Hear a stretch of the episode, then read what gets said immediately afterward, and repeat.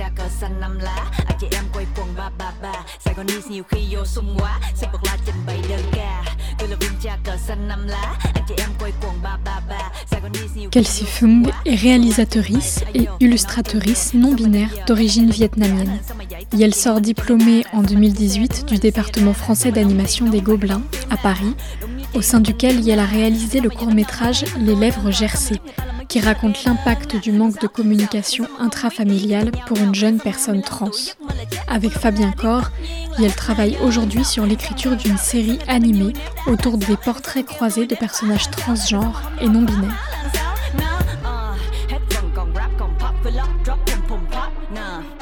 Hết sáu bước nạp vô lê ông cũng mấy cái tượng pháp đêm với hè mưa giùm em bên ta bạ xe ba gác hát hotel California Paris by night Hoài Linh Thanh J'ai besoin de parler des mécaniques qui m'ont traumatisé pendant 4 ans d'études au sein des Gobelins, dans une classe remplie de personnes cis blanches avec lesquelles je n'avais aucunement ma place. J'ai besoin d'en parler parce que j'ai la nausée rien qu'à l'idée de croiser une personne qui m'a marqué à vif au sein de ma promotion et qui vient de mettre les pieds pour la semaine dans la petite ville dans laquelle je réside actuellement. Une, parmi tant d'autres, dans une classe remplie de personnes cis blanches qui m'ont enfoncé pendant 4 ans dans une dépression dont je ne suis pas sorti. Des dynamiques qui m'ont tellement bouffé de l'intérieur que je n'ai jamais eu le courage d'en extérioriser les ressorts. Quand je suis arrivé au Gobelin, j'avais beaucoup d'espoir et d'ambition. Je pensais pouvoir échanger avec des personnes talentueuses et ouvertes d'esprit, dans un milieu qu'on considère comme artistique, alors qu'il se rapproche plus, en réalité, d'une industrie, compétitive, individualiste et écrasante des plus faibles. Les plus faibles, c'est les personnes qui n'arrivent pas à s'intégrer à la majorité active, les boys clubs. Les boys clubs sont d'une efficacité remarquable. Ils ont le temps de balancer des blagues misogynes, racistes et homophobes, et de bosser selon ce qu'on exige d'eux. Les plus faibles, les minorités, reçoivent, que ça leur soit adressé ou non, les propos qui les dénigrent de plein fouet. C'est la charge mentale des minorités. Et laissez-moi vous dire que je me la suis farcie à chaque minute passée dans ma classe. Quand j'ai eu le malheur, oui, le malheur, de leur rapporter l'impact de ces dynamiques aux personnes en charge de la coordination de nos classes, on m'a demandé de faire des efforts, de leur faire confiance, d'accepter même de rire avec eux. J'ai commencé cette école en 2014, je n'avais pas Twitter, je n'avais pas de référente queer racisée engagée, pas d'exemple, je ne savais pas quelle était ma légitimité à l'ouvrir, je ne connaissais pas le travail fabuleux de Marie da Silva. J'ai donc ravalé ce que je croyais être littéralement ma fierté. Je devais leur accorder leur chance, alors j'ai rassemblé mon courage malgré ma fatigue. Je leur ai proposé d'aller voir ensemble des films qui pouvaient peut-être les aider à ouvrir leur regard sur nos vies. Et j'ai cru que ça allait marcher. Mais leur retour sur un biopic qui mettait en scène un protagoniste homosexuel m'a glacé. Ils l'ont résumé à un film avec des beats qui claquent tout du long, pas à même d'être critiqué selon son histoire. Là, j'ai compris que je mettais les pieds en enfer. Les semaines s'enchaînent, je débarque dans la classe et j'en entends un gueuler une trentaine de fois par jour. Fagotte. C'est sa nouvelle expression préférée. À longueur de journée, il dénigre les femmes, les homosexuels, les personnes racisées. Il se cherche une meuf, quelle qu'elle soit, ils veulent pécho. Il paraît qu'en section photo, elles sont grave bonnes. Sauf elle, là, pourquoi elle a atterri là, elle? Et leur fond d'écran, des femmes hypersexualisées, en maillot de bain. J'essaye de les sensibiliser, puisqu'il paraît que c'est mon rôle, essayer de m'intégrer, ouvrir au dialogue, je leur parle d'homophobie, je leur parle de slut-shaming, je leur parle d'hypersexualisation. Je les vois déshumaniser une de mes camarades, elle se fait convoquer. On lui demande pourquoi elle porte des vêtements trop courts, elle se défend.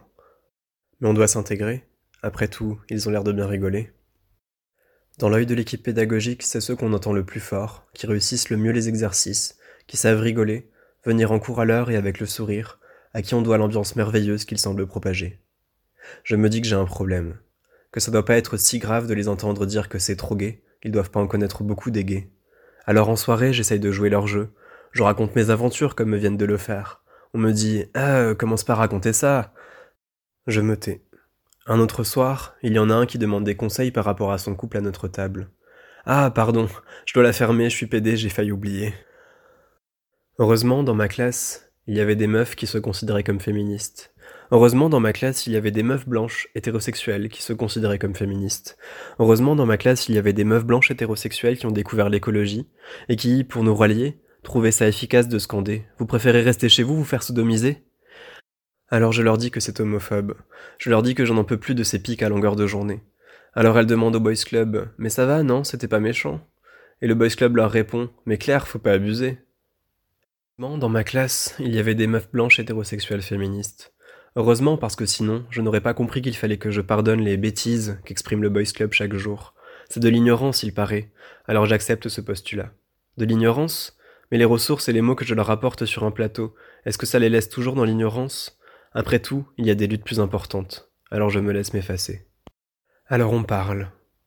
On parle d'écologie avec mes amis blanches hétérosexuelles féministes. Alors on parle. Alors on parle et puis un jour je découvre des personnes queer racisées sur les réseaux. Alors on parle et pendant qu'on parle, je découvre grâce au réseau que je suis non-binaire. Alors on parle et pendant qu'on parle, je découvre grâce au réseau que j'ai le droit de ne pas me laisser marcher sur les pieds. Alors on parle et pendant qu'on parle, je leur demande si on ne pourrait pas se passer de la projection d'un film qui a remplacé volontairement ses protagonistes asiatiques par des personnes blanches. Alors on me dit d'arrêter de parler, que je vais peut-être trop loin, alors, plus tard, on parle d'autre chose, mais j'en reparle, de mon intérêt pour mon histoire, de mon intérêt pour comprendre les rouages de la colonisation qu'a vécu ma famille.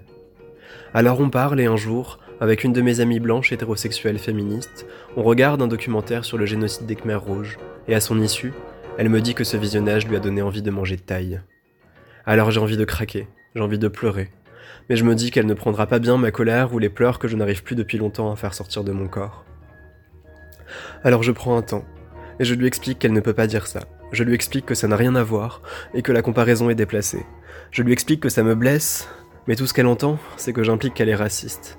Alors toute une nuit, alors qu'on doit travailler jour et nuit sur nos films de fin d'études respectifs, explique à quel point c'est violent que je lui exprime mon indignation. Elle m'explique sa peine, et le lendemain, elle me dit qu'elle n'en a pas fermé l'œil. Alors dans ma classe, on en parle à voix basse, pendant que j'essaye de rattraper mon retard et de ravaler, encore une fois, mon intégrité. Alors dans ma classe, il se dit que je m'exprime trop fort sur le racisme. Alors dans ma classe, il se dit que je sous-entends que le racisme les concerne. Alors dans ma classe, il se dit que je devrais, peut-être, me taire encore. Généreuse, mon amie blanche hétérosexuelle féministe m'exprime en aparté ce qu'il se dit de moi. Généreuse, elle me fait réviser la communication non violente et me propose de parler de racisme avec humour, avec même, si cela s'exprime à l'écrit, des émoticônes. Je suis à bout.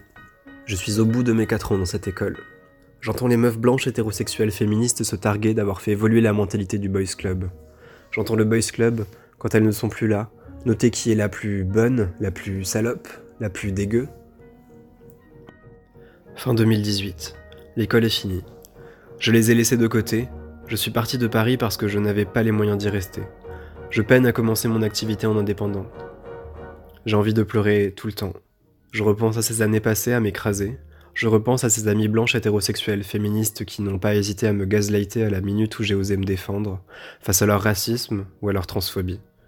Je repense au Boys Club qui m'aura fait me sentir comme la pire des merdes pendant ces quatre ans, qui m'aura fait me sentir comme risible, ridicule, trop sensible puis trop vénère, qui m'aura fait me taire et me dégoûter de moi-même. Je repense à l'équipe pédagogique qui n'aura jamais cherché à comprendre tout ce que je devais affronter pour venir à l'école.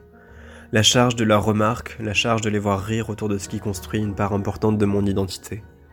Je repense au fait d'avoir dû me découvrir dans ce contexte scolaire, de m'être mise en danger chaque jour sans que cela ne soit jamais considéré ni remis en question.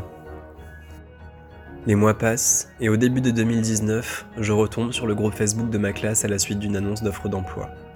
Je vois que leur soirée se déroule maintenant au comptoir général. Je leur exprime mon dégoût. L'un d'entre eux juge bon d'assumer et de faire des blagues sur la colonisation, la fabrication de son smartphone par mes comparses asiatiques, l'esclavage même. Personne ne le remet à sa place. À la même période, je remarque l'enchaînement de mèmes qu'ils s'amusent à poster sur le groupe, il y en a un qui compare l'un des mecs de ma classe à un vétéran de la guerre du Vietnam. Jungle, paysage apocalyptique, bombardement. Je déroule le fil. Je vois un gif supposé humoristique qui fait défiler les photographies d'enfants vietnamiens calcinés par le napalm. Je vois les likes, les likes du Boys Club, les likes des meufs blanches hétérosexuelles féministes. Je vomis. Je leur écris un message d'adieu.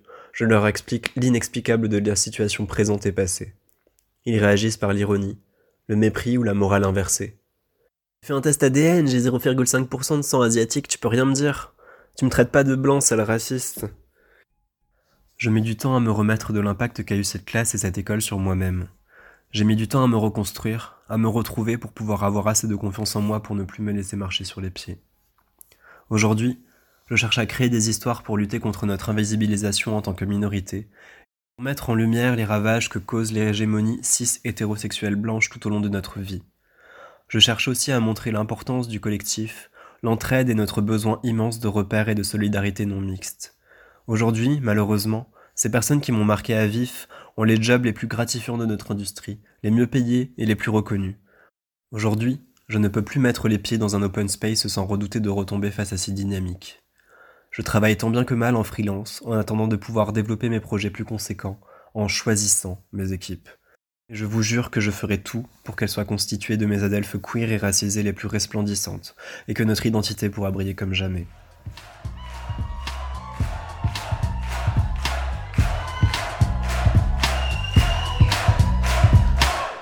Penses-tu que je suis responsable Penses-tu tu sors du tas Penses-tu mais pour qui tu te prends. Je crois ça t'es juste insultant Tiens pour une fois, reste sans voix Et rassure-toi, je ne contamine pas. Puis assure-moi qu'avec ton petit minois Tout restera simple et courtois Non, ne m'accuse pas, me descends pas De pédéraste jusqu'au bout des doigts. Si tu veux crier tu es plus fort que tout. Sans rouge vernis et farajou Tu tentes de me tuer de tes remarques De me vider à coups de hache. Mais jeune homme, sais-tu seulement Que je me maquille pour te rentrer dedans? Ça y est, ça te glace le sang. Que tu sois gars ne soit qu'un minime détail. Que tu sois charme tout presque comme une dame. Non, ne donne pas ton âme au diable. Et le pire, fais attention garçon. Faire joujou dans ton petit pantalon Peut me provoquer de fines réactions. Allez, tourne-toi, dégage, que je tape le fond. Je suis complètement normal Complètement banal. Je suis complètement normal. Je suis con, tellement malade. Je suis complètement normal.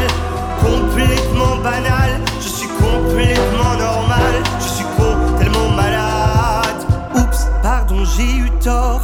D'habitude, je mets des gants j'ai laissé mes manières dehors pour un mec comme moi, c'est étonnant car oui, bon je t'ai pas tout dit, bienvenue là où tu peux faire ta comédie, surtout jouer à faire ce que tu as envie, attends de voir si ce soir tu me suis, sinon insulte-moi et descends-moi. De contre nature ou la belle injure, cette fois ça te coince, ça te stresse, allez bouge et serre les fesses, puis ne reviens plus voir avec tes gros sabots. Pour semer le fiasco en venant ici, en jetant des mots sans parcimonie, des grands mots qui font froid dans le dos car je suis complètement normal, complètement banal, je suis complètement normal, je suis con, tellement malade, je suis complètement normal, complètement banal, je suis complètement normal, je suis con, tellement malade.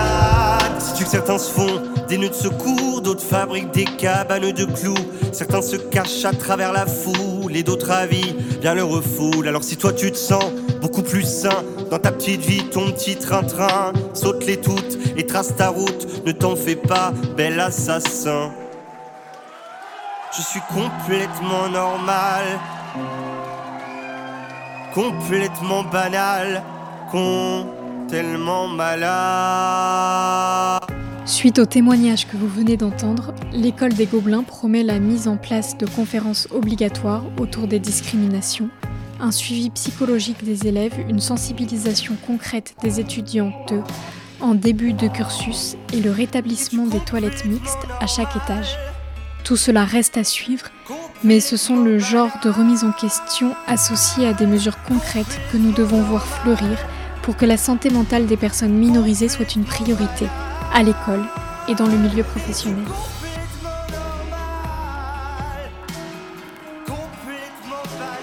Vous avez pu entendre Enessa O de Suboy, 11 cycles de E de Evgeny Galperin et Normal d'Eddie de Preto. Merci à Kelsey Fong pour son témoignage et pour la lecture qui elle nous en a faite.